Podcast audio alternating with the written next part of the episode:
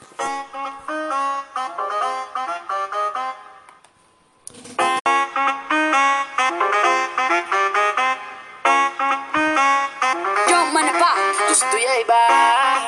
Hola amigos, bienvenidos una vez más a César y el Oscar de la Fortuna Podcast. Y hoy es jueves, jueves, y hemos empezado nuestro día pues con el talentoso John Menes, que con tan solo 10 años de edad está arrasando en el género urbano. El cantante cubano que tiene talento impresionante es apadrinado por el gran Julien Oviedo y se ha dado a conocer en la música con temas como Alo Anuel y Carol G, Que tú no llores, Muerto contigo, Caperucita y ahora con TikTok junto al cantante JV.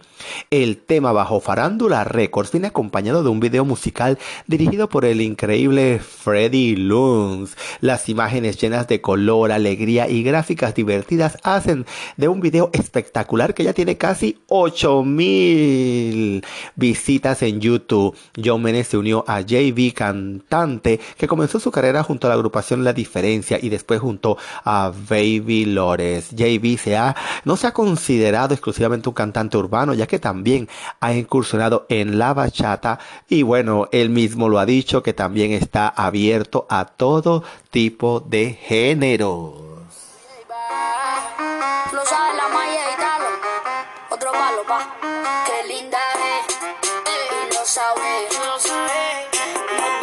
El tema actual TikTok se trata de una chica que está pegada en la popular aplicación con sus movimientos, seguidores y ocurrencias. Le dicen que es la reina del TikTok. La carrera de John Menes va en ascenso. El cantante y su equipo lo están manejando de manera organizada y de acuerdo a su edad, algo que le ha ayudado a los medios de comunicación y a los seguidores de la música urbana a apoyar a este talentoso artista. Sabemos que John Menes está trabajando en el estudio para seguir dándole a sus fans música nueva y de buena calidad.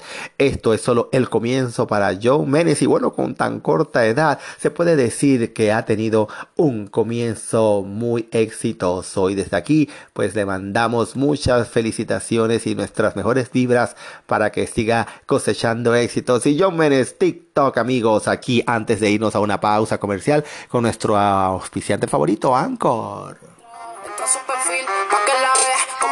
Te forma relajo bailando en el tito, no es como ella. Con este tema de fondo, ninguno se tira con ella. Tiene mucho atrás,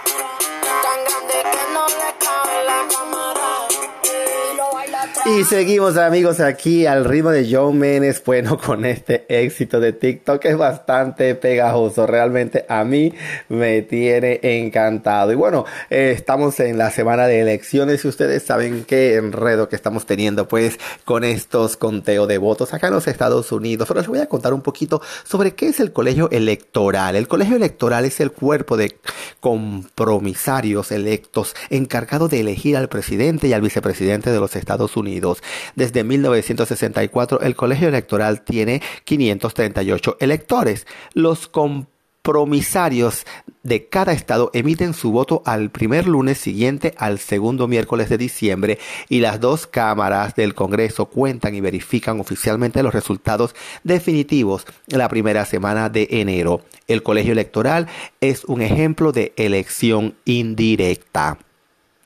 En lugar de votar directamente al presidente y vicepresidente, los ciudadanos de Estados Unidos emiten sus votos para los electores. Los electores son técnicamente libres de votar a favor de cualquier persona elegible para ser presidente, pero en la práctica se comprometen a votar por candidatos específicos.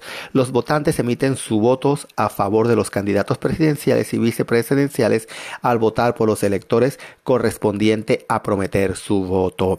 La mayoría de los estados permiten a los votantes elegir entre la lista de electores del Estado que se comprometieron a votar a favor del candidato presidencial y vicepresidencial de varios partidos. El candidato que recibe la mayoría de los votos del Estado gana todos los votos emitidos por los electores de ese Estado. Las campañas presidenciales estadounidenses se concentran en ganar el voto popular en una combinación de los estados que opten por una mayoría de los electores, en lugar de hacer campaña para ganar el mayor número de votos a nivel nacional.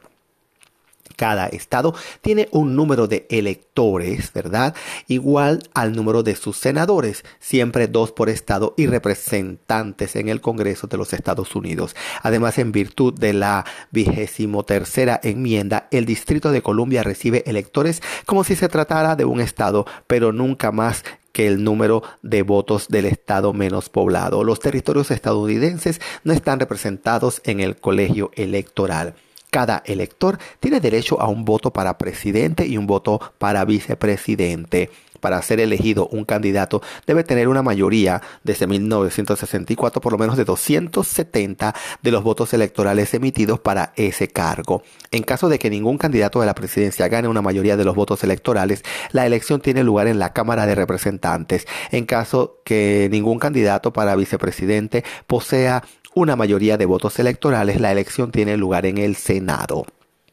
La Constitución permite a cada legislatura estatal designar un método de elección de los electores. 48 estados y el Distrito de Columbia han adoptado un sistema por el que el ganador se lleva todos los votos, en el cual los votantes eligen entre las listas de los electores del Estado para que voten por el candidato a la presidencia y a la vicepresidencia. El candidato que gana la mayoría de los votos en el Estado gana el apoyo de todos los electores del Estado. Los otros dos estados, Maine y Nebraska, utilizan un sistema escalonado, donde el único elector es elegido dentro de cada distrito del Congreso y dos electores son elegidos por voto popular a nivel estatal.